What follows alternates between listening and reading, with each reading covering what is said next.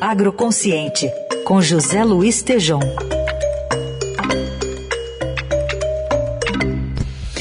Hoje o Tejão fala diretamente do interior de Minas Gerais sobre a nova fazenda brasileira com a implantação de biodigestores. Fala Tejão, bom dia.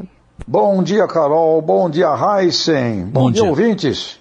Biogás e biometano motivam o ministro do Meio Ambiente, Joaquim Leite.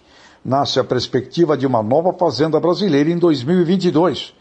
Eu estou hoje em Patos de Minas, no início de um forte movimento da implantação de biodigestores nas propriedades rurais da proteína animal, cujos dejetos são processados e transformados em energia elétrica e também no combustível biometano, tecnologia brasileira que permitirá a todos os produtores rurais incorporarem autossuficiência em energia elétrica e, ao mesmo tempo, substituir os veículos movidos a combustível fóssil pelo biometano.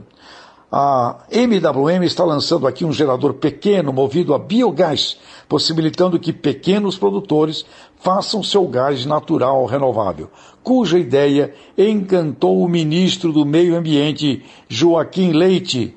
Temos no mínimo 1 milhão e 600 mil proprietários rurais pequenos, por exemplo, na produção de leite cujos dejetos, além de não emitirem gás carbono para a atmosfera, podem retirar os gases efeito estufa, transformando o lixo em riqueza para aumentar a rentabilidade dos pequenos produtores, bem como produzir alimentos sustentáveis e saudáveis.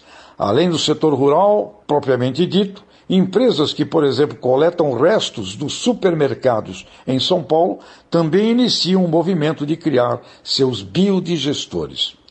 Para um produtor de suínos médio, o biogás significaria diminuir a metade sua despesa de eletricidade e, além disso, economizar consideravelmente na parte do combustível para os seus veículos com o biometano.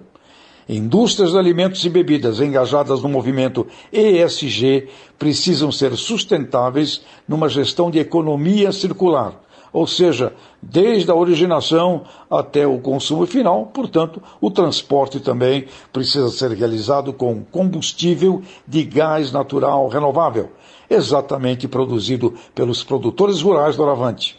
Nasce uma nova fazenda, um novo fazendeiro, produtores de energia limpa e renovável, transformando dejetos, restos, esterco, lixo em saúde ambiental e lucratividade para eles. É lógico e é isso aí. Sensacional o movimento de biodigestores, biogás, biocombustível e, sem dúvida alguma, o mundo do biometano com geradores movidos a gás, a biogás, o gás natural renovável que agricultores brasileiros podem passar a produzir. O ministro Joaquim Leite gostou muito está entusiasmado e como o Brasil está precisando de uma ótima imagem nesse sentido. Um grande abraço e até a próxima. Até a próxima, Tejão. Nos falamos na sexta-feira.